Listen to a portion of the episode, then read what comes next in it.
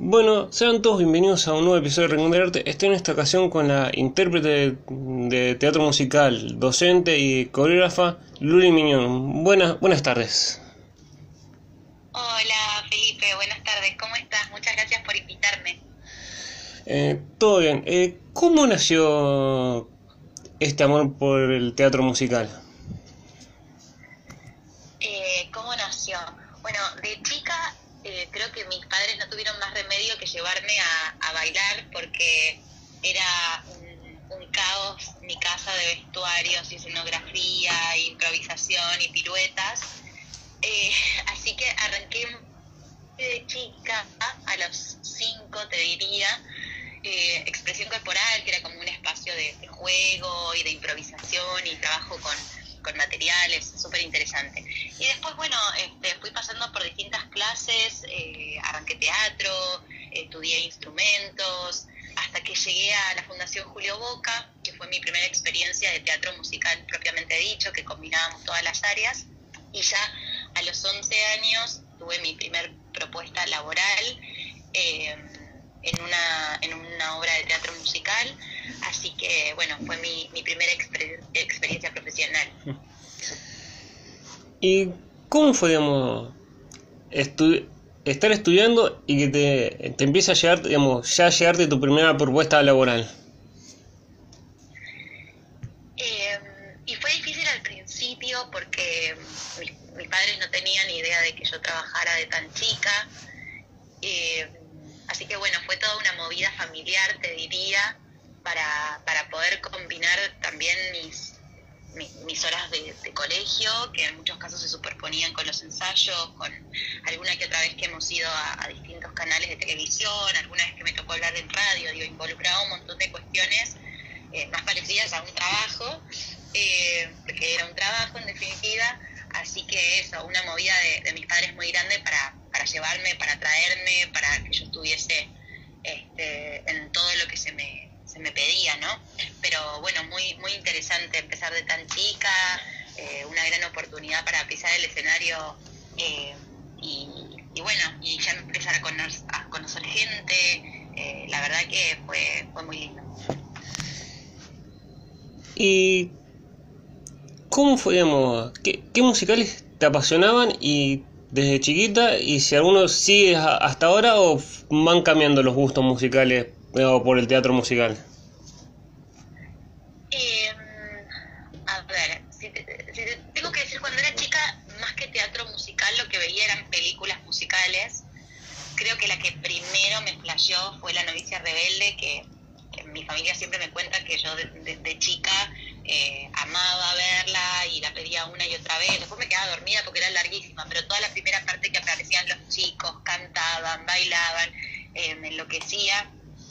Así que creo que esa fue la primera primera. Y creo que después, un poquito más adelante, eh, fueron Grease y La Bella y la Bestia, los dos musicales que, tenían mucho color y, y me resultaban muy, muy atractivos porque la música es divertidísima y, bueno, creo que, creo que si te tuviese que decir son esos tres, La novicia, Bella y Bestia y Luis. ¿Y cuándo fue el punto que, digamos, obviamente te ya han propuesto, uno se va formando, decir, quiero esto para mi vida, digamos, quiero que esto sea mi laburo? Eh, es una re buena Yo creo que tardé mucho, mucho en, en decidirme a, hacer del arte mi forma de vida, eh, porque bueno, en, mi casa siempre el estudio era como una prioridad y, y al principio el arte parecía no garantizarme una salida laboral, ¿no? Esa es la sensación que, yo tenía.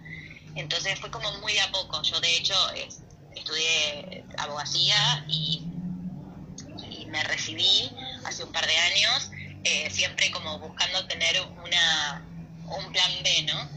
Pero ya desde chica mis primeros maestros me empezaron a dar algunos trabajos, algunos shows, algunas oportunidades de, de, cobrar por, por, lo que es un trabajo en definitiva, ¿no? Porque también muchas veces uno lo hace por placer, pero es un trabajo, eh, requiere ensayo, requiere una inversión de tiempo, muchas veces de dinero también, así que eh, agradezco mucho que, tuve maestros que, hicieron que mis primeros trabajos fuesen muy amenos. Eh, y bueno, con el tiempo esos trabajos se van este, multiplicando, te llaman de acá, te llaman de allá, conoces coreógrafos, conoces músicos, conoces directores, eh, y creo que un día me di cuenta que, o sea, yo vivo de esto. La verdad que eh, trabajo todo el día para esto, doy clases, me surgen shows, me surgen obras, y, ya era como innegable que, que eso se trataba mi vida. Así que creo que un poco llegó a mí y y si bien lo busqué porque trabajé mucho y, estudié mucho para, para eso, para lograrlo, eh, también siento que, está en mí, es como parte de mi, de mi esencia y parte de lo que me apasiona y es inevitable que me llegue. Y para alguien que no sabe, no, no yo, yo, yo, sí sé, pero ¿qué, ¿qué diferencia tiene el teatro musical y el teatro, por así decirlo, común?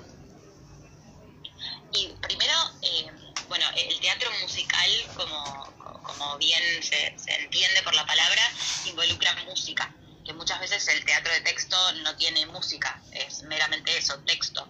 Eh, pero después, más allá de eso, si tuviese que decir, tienen lenguajes bastante distintos. Eh, el, teatro musical es como una, un género eh, muy diferente.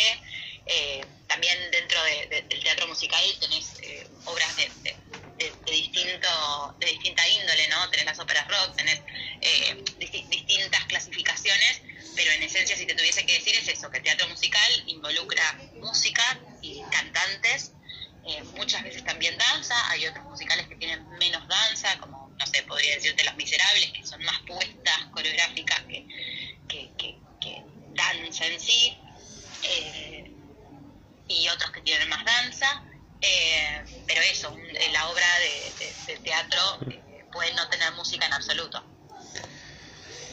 ¿Y ¿Cómo te llegó o también una es la decisión de ser docente? Eh, la decisión de ser docente.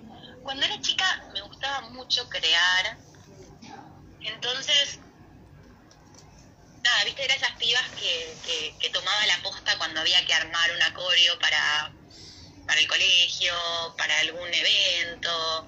Eh, cuando era piba eh, me, divertía animar cumpleaños y el momento de, bueno, todos para acá, todos para allá, siempre estuvo un poco en, mi instinto y una vez que terminé el colegio y que necesitaba ya este, tener mis propios ingresos, eh, empecé a hablar con conocidos y creo la primera, primera clase que di oficialmente fue en un club donde yo era socia empecé así, empecé diciendo, che, yo soy bailarina, si necesitan algo, yo podría ofrecerles un taller. Creo que esa, esa fue la primera vez que tuve un taller a cargo mío, eh, no de ir a asistir a otro maestro, no de ir a reemplazar a alguien, que fuese un taller mío mío, eh, donde la gente quería venir a tomar mi clase. Y después de eso, eh, ya me empezaron a llamar para ser coreógrafa, empecé a trabajar en la escuela de Andy Say, que Andy lo que hizo fue abrir un, estudio donde se hacen montajes de, obras de teatro musical extranjeras y a mí me dejaron la parte coreográfica. Ese fue creo que el segundo trabajo. Y a partir de ahí ya empecé a, dar clases por acá, a dar clases por allá y, bueno, con el tiempo eh, pude por ahí eh, elegir lo que más me gustaba. Digo, cuando era más chica trabajaba mucho en colegios, eso fue algo que, bueno, estuvo muy bueno en un momento y que después decidí postergar, eh, hasta el día de hoy que, bueno, que, estoy como, como docente en otro mundo, en, la Escuela de, Formación Artística de Cris Morena, que, se inauguró el año pasado, en 2021, eh, donde soy súper feliz y, aprendo también de, mis alumnos, este, así que es un trabajo muy, muy hermoso que trato de cuidar. Eh, ¿Y cómo digamos, trabajar con, digamos, en un lugar que es de Cris Morena, digamos, una que para muchos o para alguien que le puede gustar el teatro musical la actuación, es como trabajar para un, para un maestro alguien que ha hecho cosas muy, muy populares?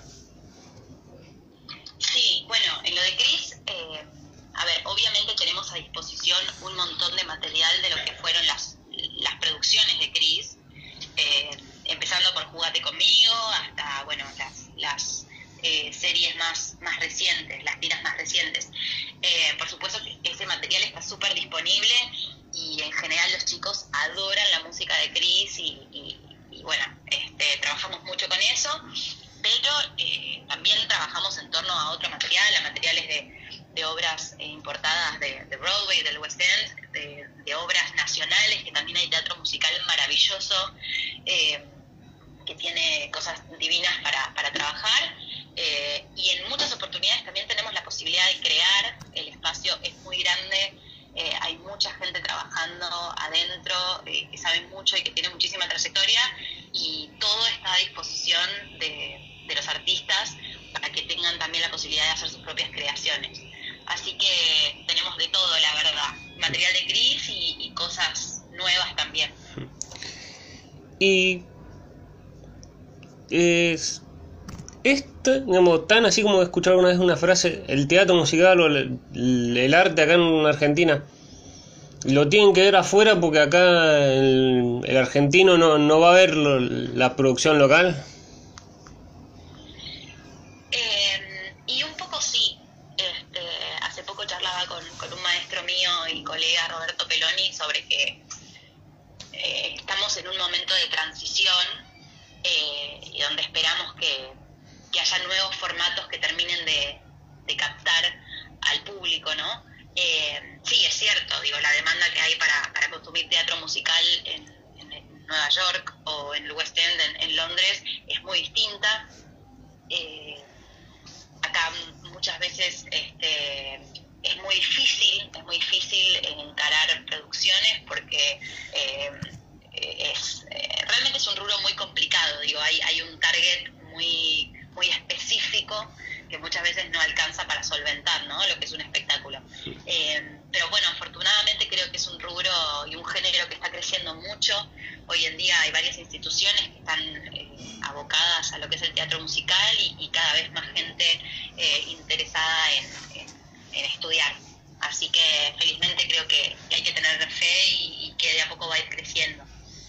Y digamos, antes decíamos, primero eh, docente y también coreógrafa. ¿Qué diferencia hay entre ser un coreógrafo y un docente? ¿Son las mismas cosas o son dos cosas distintas? Eh, a ver, ser coreógrafo implica eh, crear y transmitir a los artistas eh, que, que, están por, por, trabajar con vos eh, transmitir lo que vos querés lograr, ¿no? A, a vos se te, se te, entrega un material musical mayormente, otras veces no, pero mayormente es un material musical y, y, el director te dice quiero esto, quiero el otro, o un productor te dice quiero esto, quiero el otro, o el evento tiene determinadas características. Entonces vos adelante tenés artistas a disposición.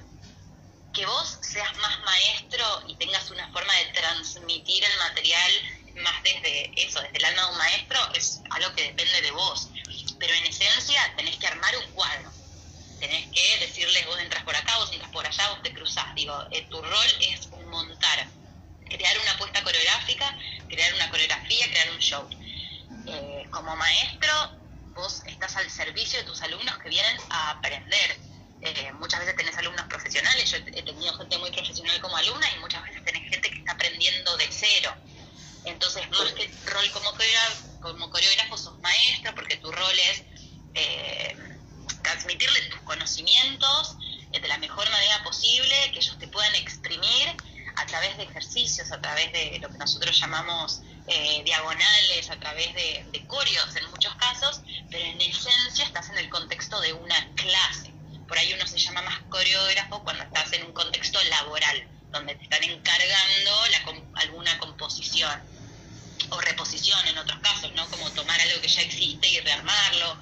Eh, entonces, si yo te tuviese que decir mi rol como coreógrafa tiene más que ver con eventos, que es algo que disfruto un montón, ¿no? Trabajar en fiestas, trabajar en, en eventos empresariales, eh, en obras de teatro, muchas veces he trabajado en flash mobs, en activaciones este, para marcas, y mi rol como docente tiene que ver con escuelas donde la gente elige ir a formarse. ¿Y qué es el flash mob? Eso lo he escuchado mucho, pero no, no nunca sube bien el significado de eso. Eh, me encantan las flash mobs, qué bueno que me preguntes.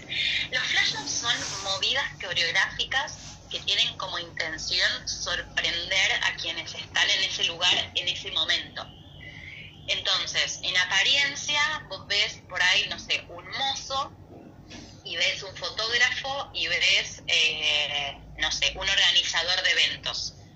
Y luego los tres te terminan sorprendiendo siendo parte de este, una apuesta coreográfica. Eh, se usa mucho para, para celebraciones, eh, para, para días que, no sé, hoy se celebra esto, hoy estamos en una lucha de tanto, ¿no? Digo, son movidas tan grandes de gente que suelen ser muy llamativas y muchas veces si vos buscas, por ejemplo, en, YouTube, eh, se usan mucho las estaciones de tren, se usan mucho las plazas, lugares públicos donde de pronto está alguien pasando, yendo a, no sé, a tomarse el tren y de pronto arranca la música y hay dos personas bailando, de repente, ah, porque además tiene esa característica que normalmente eh, no empieza haciendo boom para arriba, sino que eh, arranca una persona con un movimiento muy pequeño y se van copando los de alrededor hasta que de repente es una fiesta total. Así que eh, me, ha tocado hacerlo este, muchas veces para, para, movidas de la ciudad de Buenos Aires, para inauguración de, instituciones o mismo para, para, eventos sociales donde, no sé, de pronto un casamiento donde la familia le quiere regalar una sorpresa a los novios. Así que, así que bueno, ya saben, si quieren hablar Flash Mob, acá estoy súper disponible, me encanta, me re eh, ¿Y cómo te llega la propuesta de trabajar en Rocky Horror? Digamos, o, fue primero también eh, rock en la era del rock? ¿Cuál fue eh, la primera y cómo...? En orden, fue, en orden fue primero Rocky Horror Show, después vino Rock of Ages. Eh, Rocky Horror Show fue totalmente a través de audición. Eh, justo me, reí la semana pasada porque descubrí que mi número de audición de Patagonia fue el mismo de, Rocky. Eh, audiciones tuve que, tuve que un material que me habían mandado y me presenté, este, si no recuerdo mal, fue un sábado a la mañana, un sábado o un domingo a la mañana, pero era fin de semana, y tuve que ir, decir hola, bueno, preparé tal material y, eso fue todo. Eh, así que sí, sí, la respuesta es a través de una audición. ¿Y, y cómo fue la experiencia de hacer un, musical digamos, más, no sé si tan clásico como puede ser, no sé, Drácula, Los Miserables, que es más, más del estilo moderno? Digamos, después de la era del rock. O... Eh,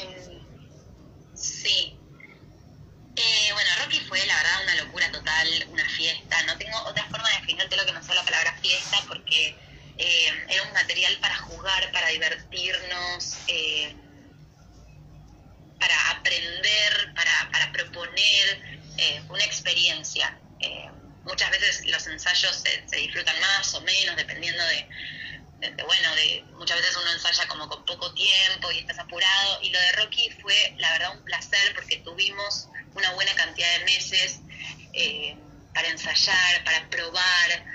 Eh, fue un equipo maravilloso, estuvo Andis ahí como director, este, lo teníamos a Ale Lavallén en, en las corios con Anto como asistente, Lalo Wenheim en la dirección coral, tuvimos tiempo para abordar cada una de las áreas.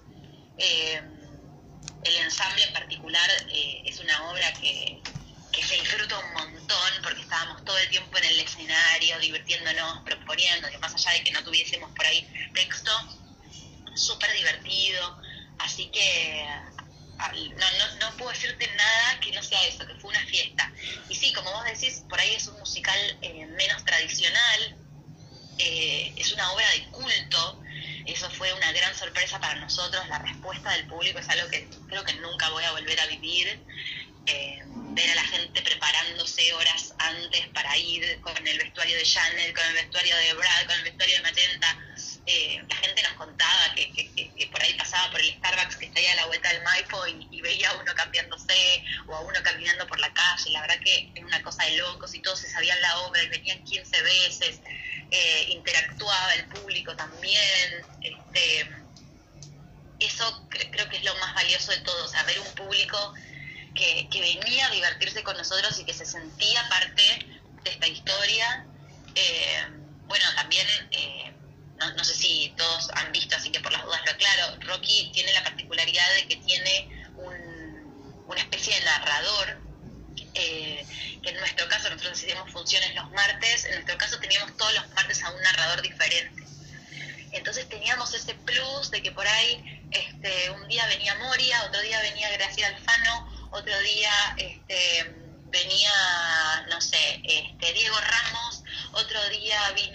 chorotero y tripa. O sea, y cada martes era una fiesta distinta porque cada uno de ellos venía y proponía Moonstock, me acuerdo, vino un par de veces y fue lo más, con el bozarrón que tenía y toda su seriedad, ¿no? También era muy divertido cuando venía gente bien, eh, bien seria a, a, sumarse.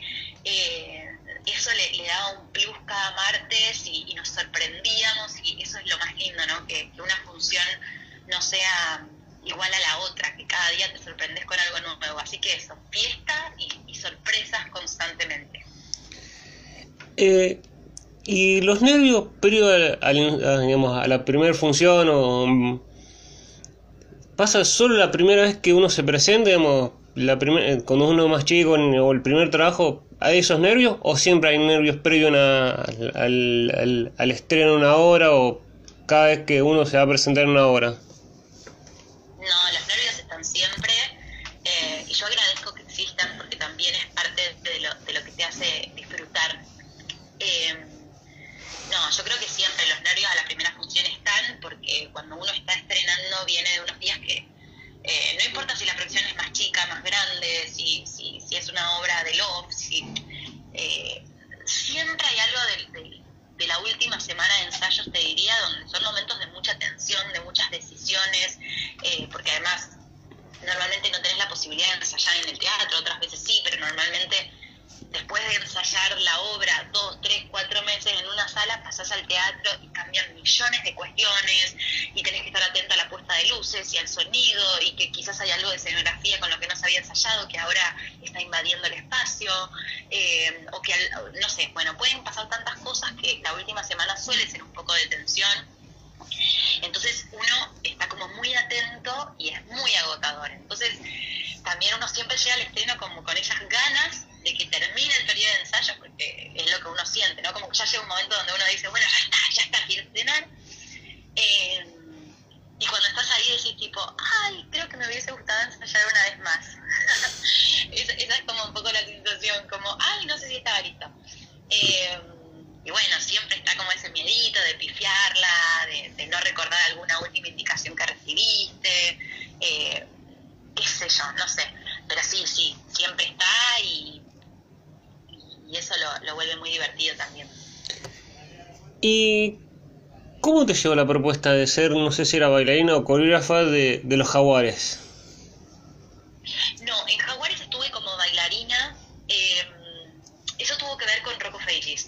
Yo después de, los dos años de Rocky en el Maipo, em, audicioné para Rocco Feigis. Rocco Feigis hizo su primera temporada el mismo año que yo terminé Rocky. Para la primera temporada no quedé y volví a audicionar el año siguiente y entré eh, a la segunda temporada. Entré como swing, ¿no? El, rol de swing, eh, bueno, no sé si saben, es, una persona que, que, cubre a otros frente a alguna cuestión que pueda suceder. Si alguno se enferma, si alguno se lastima, vos como swing tenés que estar preparado para salir. Eh, Así que bueno, entré como swing a la segunda temporada de Rocco Faces y cuando termina Rocco Faces eh, me llama el, una Mechic, es, es una de, las personas que trabajaba en producción, eh, que ella es la que se ocupaba de organizar el staff de Jaguares para el Super Rugby. Eh, y también estaba involucrado Pablo, que era mi director, así que eso, mi director de Rocco Faces y, y y una de las chicas que estaba en producción me, eligieron para formar parte de staff. Así que bueno, eso fue creo que en el verano que me llamaron, que me preguntaron si tenía disponibilidad, porque íbamos a tener muchas, muchas fechas a lo largo de todo el año. Eh, y bueno, eh, empezaron, creo que en febrero empezamos los ensayos, teníamos un par de un par de corios, dependiendo del partido, teníamos que bailar una u otra, o a veces teníamos algún, o alguna intervención en particular, dependiendo del evento, pero pero medio que todo se, armó a principio de año, tuvimos las pruebas de vestuario, eh, una experiencia también súper linda y enriquecedora y agotadora, porque bailar en un estadio, la energía que requiere es una cosa que no me voy a olvidar de mi vida. Mm. Eh, la verdad que es esa inmensidad de, espacio y de gente, una locura. Y, es diferente, digamos, el, el teatro que un estadio más allá que, digamos, eh, la gente en el teatro va a ver el espectáculo y uno después también es parte en, digamos, en el espectáculo deportivo.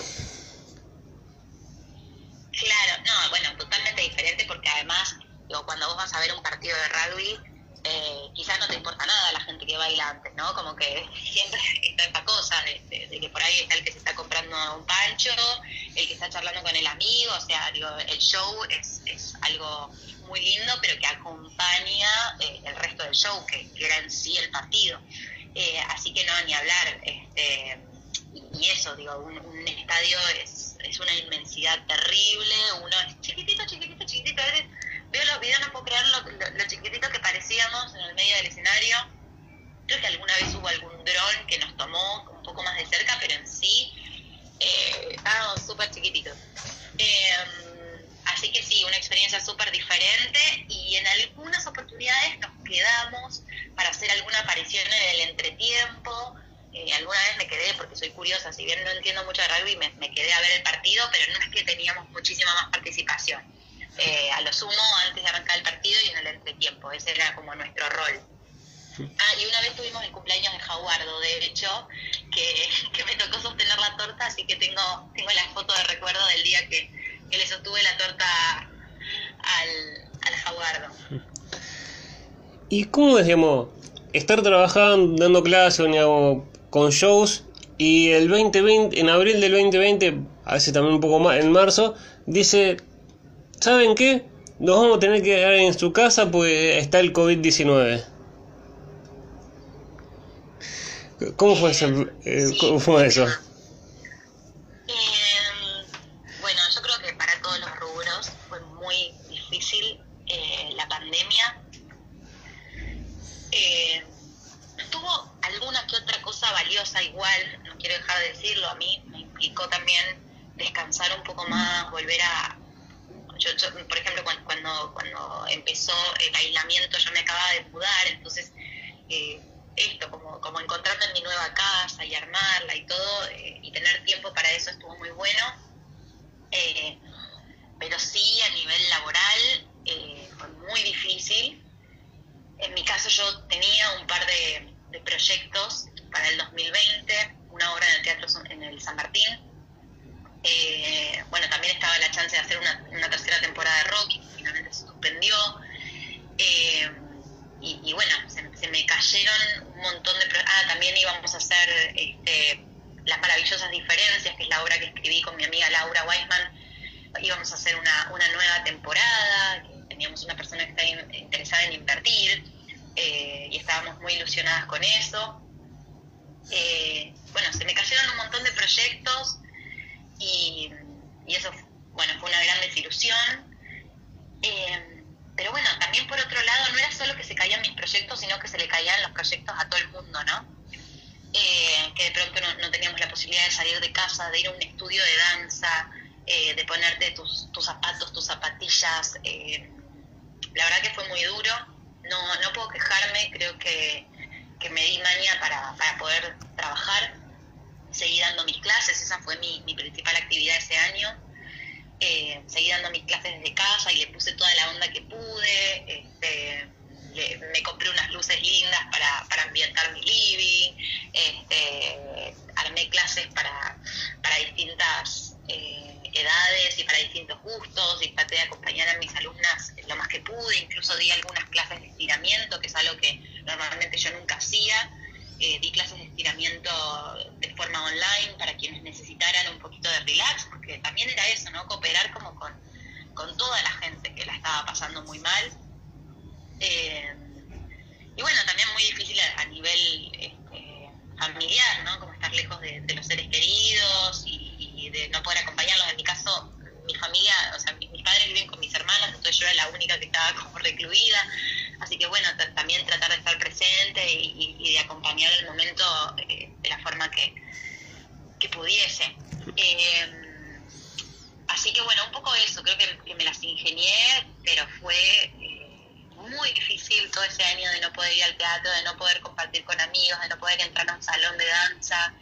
Eh, y también tuvo sus cosas locas, no, no, no sé si decir buenas, pero tuvo cosas que por ahí no hubiesen llegado, como la posibilidad de tomar clases con personas de afuera, eh, que hasta ese momento creo que no era algo muy común, que se dieran seminarios eh, desde, no sé, desde Nueva York hacia Latinoamérica eh, o desde Europa hacia Latinoamérica. O sea, yo tuve la posibilidad de, entrenar vocalmente con, con DIGA, que es una escuela que hoy está erradicada en Madrid, que el director es Felipe Forastieri, que es argentino, y, y, de estar todo el 2020 muy involucrada con, con mi cantante, estudiando mucho, eh, conociendo otros cantantes de otras partes del mundo.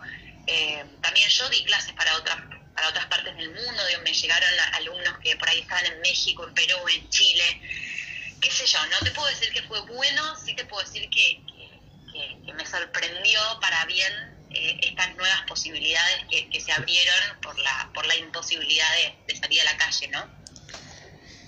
¿Y cómo, digamos, es, uno empezar a dar clases y ver que digamos, te aparecen alumnos de, otros países o así. Pero ¿por qué me eligen a mí? Eh, sí, eso es algo que justo lo, nombraba recién a Felipe. Eh, eso es algo que charlé mucho con Felipe cuando, él me estaba ayudando a armar unas clases particulares que yo quería dar. Es que él me, me decía que, tuviese la valentía para hacerlo porque seguramente alguien lo iba a necesitar y le iba a venir bien. ¿no? Muchas veces somos como muy autoexigentes y decimos, ¿por qué yo si hay otros que son tan buenos y, qué tengo yo para dar? Eh, y es maravilloso darte cuenta de que siempre hay alguien, no importa cuánto sepamos, siempre hay alguien a quien le puede venir muy bien nuestra forma de ser y nuestra forma de explicar y nuestra forma de, de involucrarnos con el alumno, porque ser alumno no es solo ir en la búsqueda de, aprender. También elegimos a nuestro maestro por, por sus características personales, ¿no? Eh, yo eso siempre, siempre me ocupo de, remarcárselo. Tengo un par de maestros que, guardo en mi corazón porque son quienes me enseñaron no solo a bailar o a cantar, eh, sino quienes me enseñaron a, a, ser una mejor persona y a ser una mejor profesional, a cómo involucrarme en los proyectos, eh, cómo hacer que me volviesen a elegir una y otra vez. Eh, entonces, yo a la hora de ser maestro trato de aplicar eso mismo y de ser auténtica, de ser como yo soy. Eh, seguramente haya otra gente que tiene por ahí, no sé, en mi caso yo soy un poco gritona a veces, pero porque soy muy apasionada y digo, mm, no sé si es lo que a un alumno le hace bien, ¿no? Que le estén gritando y, y digo, por ahí sí, tal vez hay otra gente que sí, que, que por ahí hay alguien que es muy tranquilo, no lo motiva, y, mis formas tan, tan expresivas y apasionadas por ahí levantan a alguien que necesita. Entonces creo que es eso, confiar un poco en lo que uno tiene para dar eh, y tratar de acompañar al alumno de la mejor manera posible. Este, creo que, esa es la clave. Eh, y uno como, como digamos, intérprete, docente, ¿se sigue, ¿se sigue formando o es algo que uno cuando ya empieza a dar clase o empieza a trabajar no se sigue formando más? Eh, definitivamente uno nunca debería dejar de estudiar. Eh, esa es como un poco mi, no sé, como mi, mi forma de, vida. Eh, de hecho, yo sigo tomando mis clases de canto, sigo tomando mis clases de danza, siempre que puedo busco un maestro nuevo, y no solo en torno al artístico,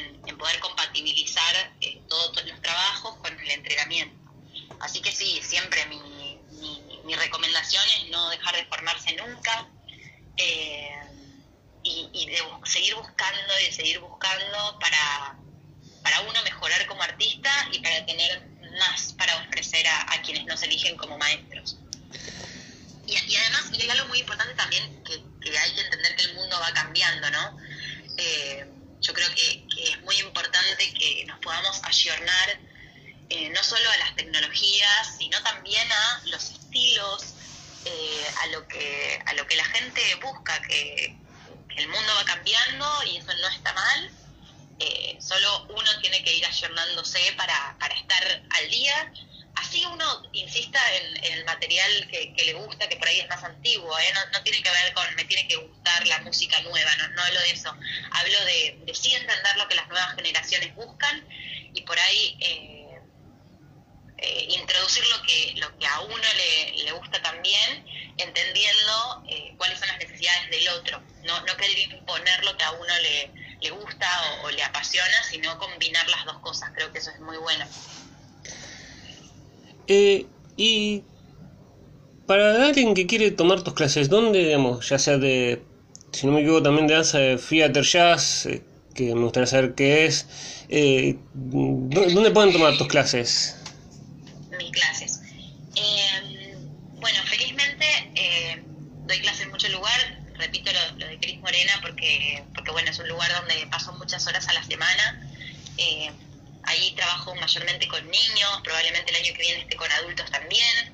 Eh, y después doy mis clases de, de theater, como vos decías, que es la danza del musical, vamos a decir.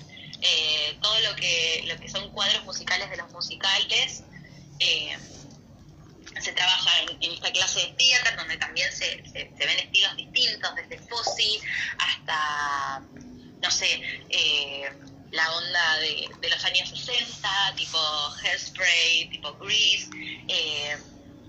una onda más urbana, como puede ser algo hoy más más tipo Hamilton, eh, la combinación con ritmos latinos, como puede estar en In the Heights. Digo, hay, bueno, no sé, es el estilo que más me gusta. Eh, como dice mi maestra Barbie Majule, no sé cómo explicarlo, lo que a mí más me gusta. Eh, para mí, la, esa pisada tierra que tiene el teatro no la tiene ninguna otra. si bien siempre insisto en que el clásico me parece lo más importante, ¿no? Pero a mí al menos me, me, dio una base increíble.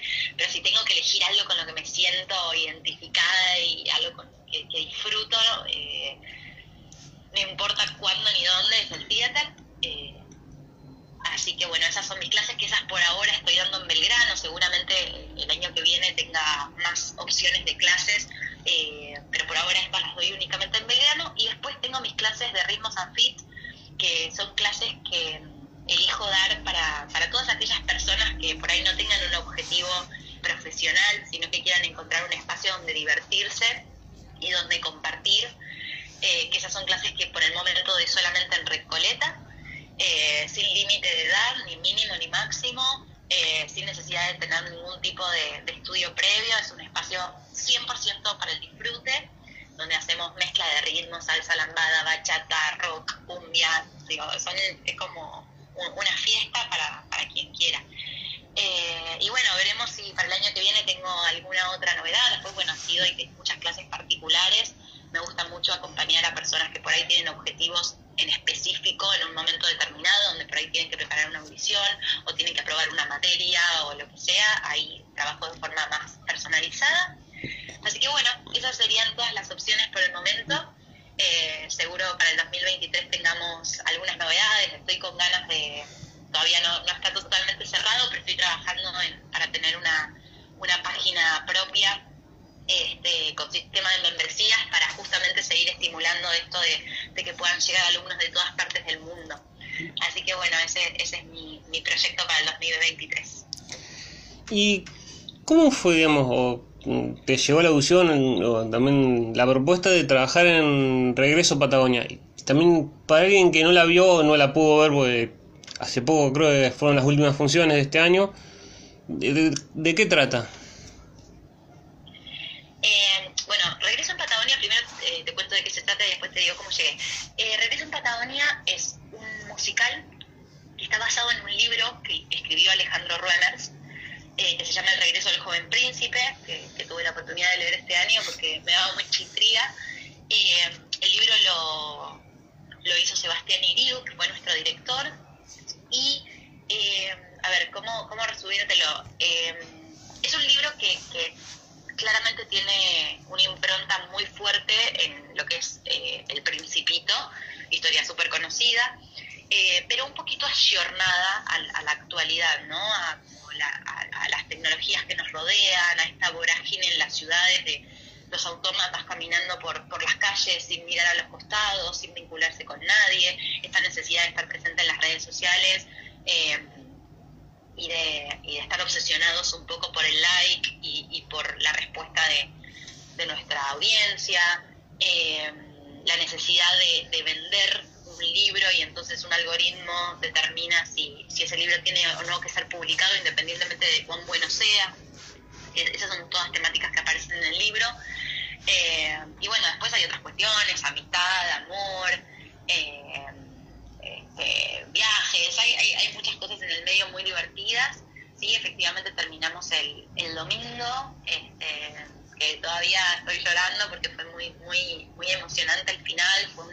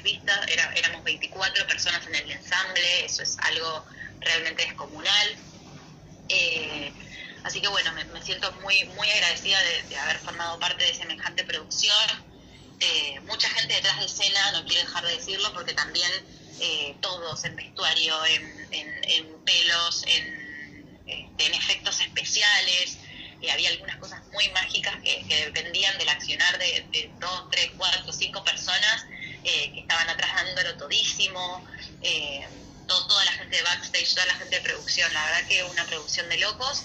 Eh, que bueno, tenía que decir también cómo llegué. hubo audiciones a mitad de año, yo creo que mi, mi maestro de canto, que es Sebastián Mazzoni, si no me equivoco, él me mandó el flyer eh, la pieza gráfica que, circulaba, porque siempre las, convocatorias a audición, cuando son abiertas son así, a través de un flyer que dice presentate tal día, tal horario, en tal lugar. Eh, yo en ese momento estaba con, una compañera mía, con Lisa, con la que estábamos haciendo Shrek eh, para vacaciones de invierno en el Teatro Don Bosco, y fuimos juntas, este, fuimos juntas a la audición abierta, Así que tuvimos varios días este, de audición donde íbamos pasando por las distintas instancias hasta que, hasta que bueno, eh, finalmente el día que estrenábamos Shrek en el Don Bosco nos llegó el, mensaje de que habíamos quedado juntas. Así que bueno, fue súper emocionante estar estrenando una obra y ya tener el, próximo proyecto ahí cerquita. ¿Y cómo debemos pasar, digamos, de, un éxito como fue Shrek a, Regreso a Patagonia también fue un éxito, digamos. Uno se asombra, digamos, del éxito y también de compartir con, con, con esos artistas que serán, son como uno los ve, digamos, personas inalcanzables o son normales como uno, digamos, que saluda a todo el mundo.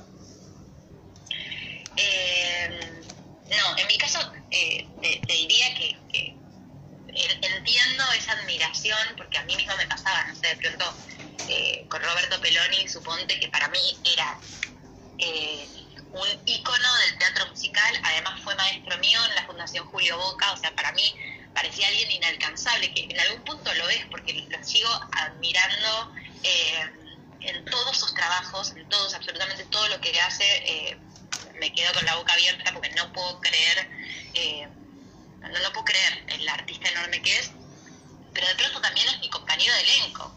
Este, en Rocky tuve la, posibilidad de conocerlo y de, comprobar lo buena persona y lo trabajador que es, porque es totalmente obsesivo de, su trabajo y, además también de su cuerpo, ¿no? Como que en ese momento él tenía como que tener una figura muy, este, muy choqueante y estaba dispuesto a todo, se tatuó, entrenaba como loco, no, sé. Eh, es un tipo totalmente entregado a su trabajo y a su pasión y ahora en Patagonia me, tocó reencontrarme con él y de nuevo tengo esas están las dos sensaciones, las de admiración total por él y a la vez eh, es mi compañero y me lo cruzo y, lo veo mientras le ponen el micrófono y mientras toma agua y le veo la gota del chivo. Eh, nada, es muy divertido porque eh, siguen estando las dos cosas y eso es algo que, que te puede pasar también con tus colegas, ¿no? Por un lado tenerlos al lado y de verlos despeinados a la mañana con sueño y también de decir, che, qué groso que es, qué, qué, feliz me siento de, tenerlo al lado mío trabajando. Y, uno aprende mucho de, sus colegas, es algo que siempre agradezco, la, posibilidad de tener gente tan talentosa alrededor de la cual poder eh, aprender y, seguir, este, nada, y eso a uno también lo potencia, ¿no? Así que es clave, es, parte, es una parte muy importante de nuestro trabajo. Eh, y para alguien que no sabe, tenemos, que también has dado clases de estiramiento, ¿qué es eso de clases de estiramiento? ¿Es, ¿Tiene algún fin o poner... Lo he escuchado una vez, pero no, como que no, no sé qué es o también me sorprende el nombre. Eh, no, en, en mi caso lo que yo quise hacer es ayudar a que la gente colaborara con, su bienestar. Eh, por ahí, digo, no, es, no, es, lo mismo una clase de elongación para un bailarín y una clase de elongación para una persona de, ni idea, 45 años que pasó toda su vida sentado en un escritorio, o para un nene que normalmente los chicos tienen una, eh, una flexibilidad admirable. O sea, digo, cada edad y cada, y cada historia algo diferente. Lo que yo doy en mis clases de estiramiento es algo que se, eh, que se acomoda a la necesidad de cada persona, pero que tiene que ver con acondicionar su musculatura. Eh, hoy gran parte de, la gente eh, sufre mucho de dolores de espalda, mucha gente tiene mucho dolor en, la zona baja de la espalda, mucha gente por ahí siente que, que, que, tiene muy acortadas las piernas, ¿no? Este, entonces, eso, acompañar a las personas a, acondicionar su musculatura, a, poder sentarse, correr, una cosa tan simple como sentarse cuando uno se sienta en una silla eh, sin tener toda la columna doblada. Eh, ayudar hoy eh, los teléfonos celulares y las computadoras nos, nos ponen en, en, posiciones que, que, no son las idóneas, entonces eso como desde mis conocimientos, yo no soy profesora de educación física, pero sí he, trabajado con mi cuerpo desde, temprana edad, eh, acompañarlos para ayudarlos a, que se sientan bien eh, y, en muchos casos también a darles ejercicios que puedan hacer en el día a día, ¿no? Más allá de tomar por ahí clase dos o tres veces por semana, que en el día a día haya movimiento de cuello para, para ayudar a, que la cabeza, que es pesadísima, eh, no, nos, no nos mate, eh, ayudar a, esto, a, la apertura de hombros, ayudar a, la cintura. Eh, y bueno, hay cosas muy sencillas para, para transmitir que me parece que ayudan a, la gente común, entre comillas, por decir, digo, gente que no trabaja con su cuerpo de una forma profesional a que se sientan mejor. Pero es eso, es, es acondicionar. Eh, ¿Y cómo te surge esa idea de armar esta, digamos, ser director y también creadora de una productora llamada Mil Versiones, si no me equivoco? ¿Cómo nace esa idea? Sí, correcto. Uy, es una historia larga. Mira, cuando, cuando era más eh, chica, que recién salía del colegio, se me acerca una compañera de danza, Laura, y me dice, che, Lu, pensé en vos, eh, quiero armar un show para las fiestas clandestinas. Eran un show que, donde tocaban bandas, bueno, hace, hace muchos años, que tenían además varias sedes. En ese momento, si no me, si no me equivoco, nos tocaba en el Teatro de Flores. Entonces, bueno, nos juntamos con unos percusionistas, armamos un show así, eh, con, mucha fuerza, los, de percu se tocaban todo, nosotras lo dábamos todo, y nos empezaron a surgir fechas en, de otras fiestas clandestinas, ¿no? Una por Plaza Italia, que no me acuerdo mucho el nombre, otra por Villa Crespo. Y así empezamos como a formar, como si te dijese, una compañía de danza, ¿no? De ahí seguimos trabajando en algunas animaciones, creo que el primer laburo que tuvimos eh, como bailarinas en un evento privado fue, sí, ya me acuerdo, fue un año nuevo, eh, que de hecho fue en, la casa de Nancy Paso, porque fue muy gracioso con, con Santilli. Eh, eso fue una de nuestras primeras experiencias en, en un evento privado. Y bueno, después empezaron a surgir más fiestas, fiestas, fiestas, incluso hicimos algunas cuestiones infantiles. Ahí nos convocan para lo que se llamó el Parque Navideño, que era un espacio abierto en la ciudad de Buenos Aires,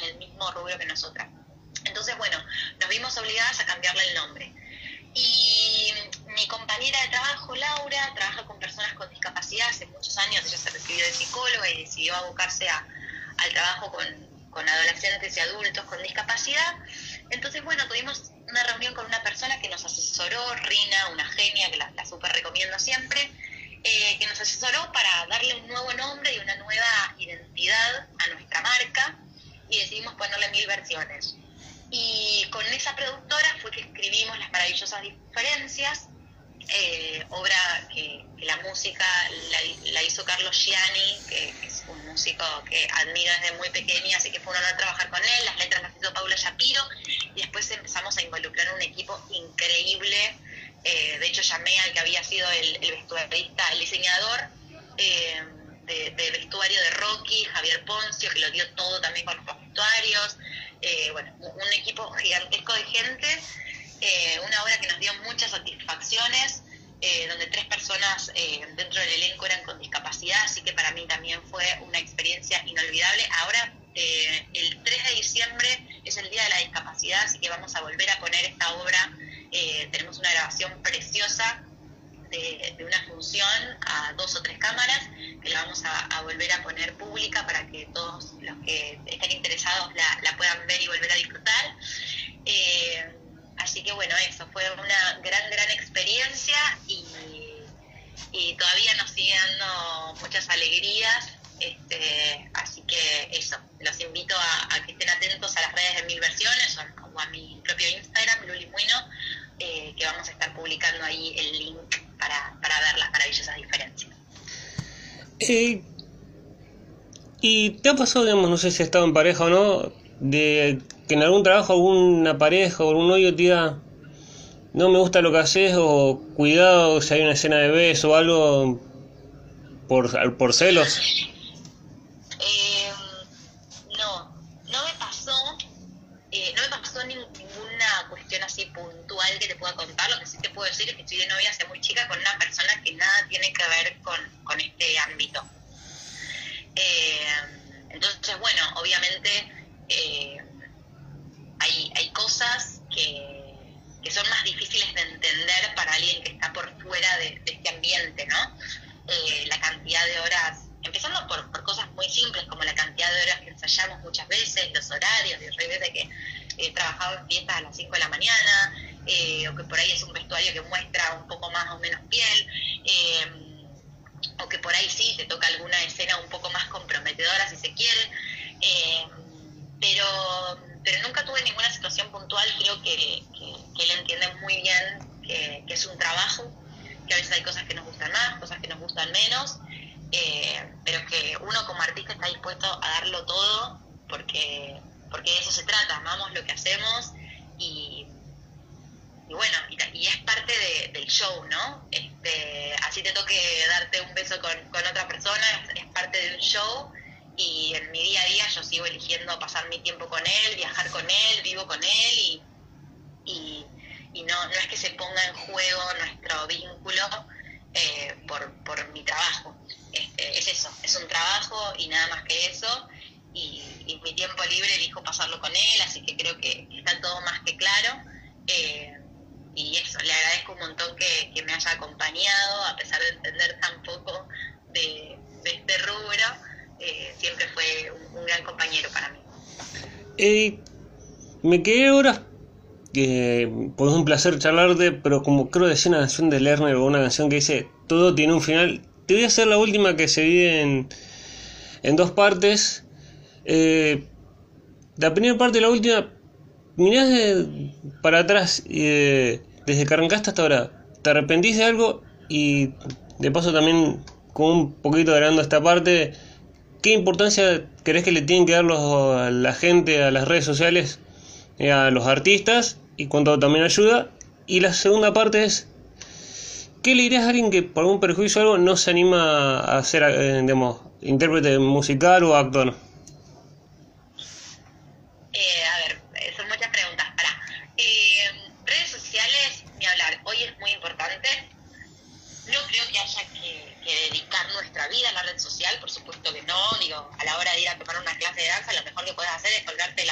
concentrarte en, la clase, no, estar filmando la clase ni nada por el estilo. Yo sí tengo que decir, es ir a la clase y laburar.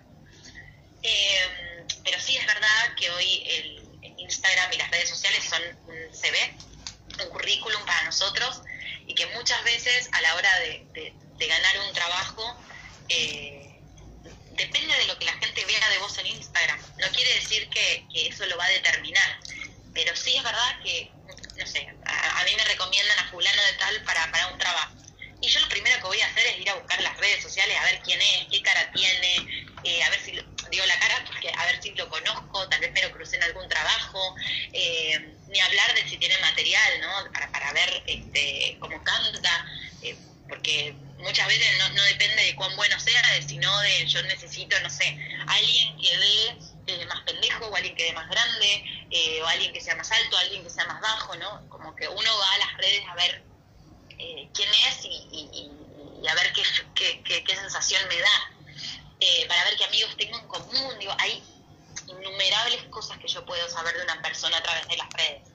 Entonces, me parece que está bien darle bola y me parece bien también que como comunidad nos banquemos y si alguien eh, trabaja en un video, si alguien trabaja en una sesión de fotos, si alguien trabaja en lo que sea, hacer el aguante por redes para colaborar con, que su con su contenido se muestre más, ¿no? Este, y, que el, y que el algoritmo lo, le, permita que, que, su, que su contenido se muestre a más y más personas, eh, tenemos que hacerlo.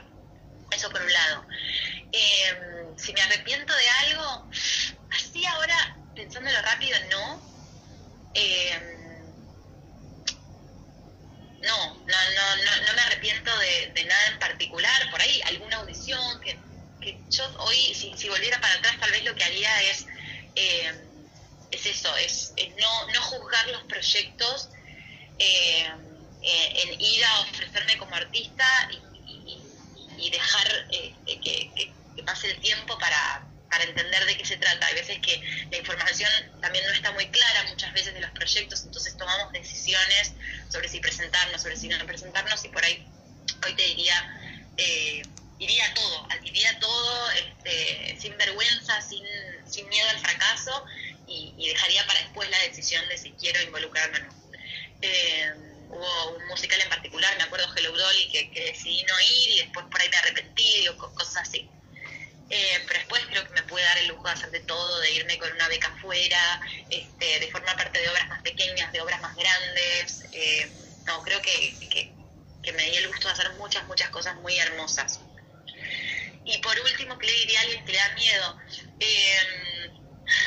bueno, yo siempre tengo esta cosa de que no puedo evitar pensar en, el plan B. Me parece que está bueno, como dice eh, un maestro mío, no tener todos los huevos en una sola canasta porque nunca sabes qué es lo que te puede ocurrir. Digo, a mí, por ejemplo, en la pandemia, dar clases me salvó. Eh, saber eh, de redes sociales me salvó porque también este, trabajaba en, en comunicación digital. Me parece que cuanto más completos somos, más podemos elegir eh, también, ¿no? Como que se nos pueden abrir más puertas. Entonces, eso, creo que está muy bueno eh, tener distinto, estudiar distintas cosas y formarnos en distintas cuestiones. Eh, tampoco por ahí desperdiciar la energía en 15.000 cosas, ¿no? Es difícil porque es un poco contradictorio lo que estoy planteando, pero eso, dirigir la energía a cuatro o cinco cosas, tratar de ser muy bueno en esas cuatro o cinco y después ver, de acuerdo al momento de la vida, cuál de, esas cinco eh, usamos, porque nunca se sabe lo que te puede ocurrir. Eh, mismo yo siempre, por ejemplo, eh, me encanta esquiar y hace años que no voy a esquiar porque tengo miedo a lesionarme y a, no poder trabajar, ¿no? entonces, bueno, eso, tener cuatro o cinco opciones porque nunca se sabe lo, lo que la vida te puede deparar eh, pero después jugártela, jugártela, elegir a los maestros, eh, muchas veces por ahí la, posibilidad económica nos limita, pero hacer todo lo que esté a nuestro alcance para, estudiar con los mejores, eh, para poder entregarnos y confiar en lo que tengan para darnos. Y, nunca dejar de, de, formarnos, seguir para adelante, que seguro si no es en esta audición quedaremos en esta otra. Y por último, tener propios proyectos, eso me parece muy clave, porque no se aprende... Eh, lo que se aprende de, trabajar en proyectos de uno eh, no tiene nombre. Este, eso creo que trabajar en pequeños proyectos donde uno pone el alma y, pone sus hombros para, para trasladar la escenografía, para, para la puesta de luces, para presentarse, no sé, y, ganar subsidios, digo, todo eso te hace como artista también y, se aprende muchísimo eh, de emprender. Así que creo que eso sería lo más importante. Bueno, muchas gracias Luli por permitirme eh, entrevistarte y por, esta linda charla que salió. Y la gente, si le quiere hacer una consulta también de, abogacía en las redes, pues como es abogada también, que lo haga. Muchas gracias.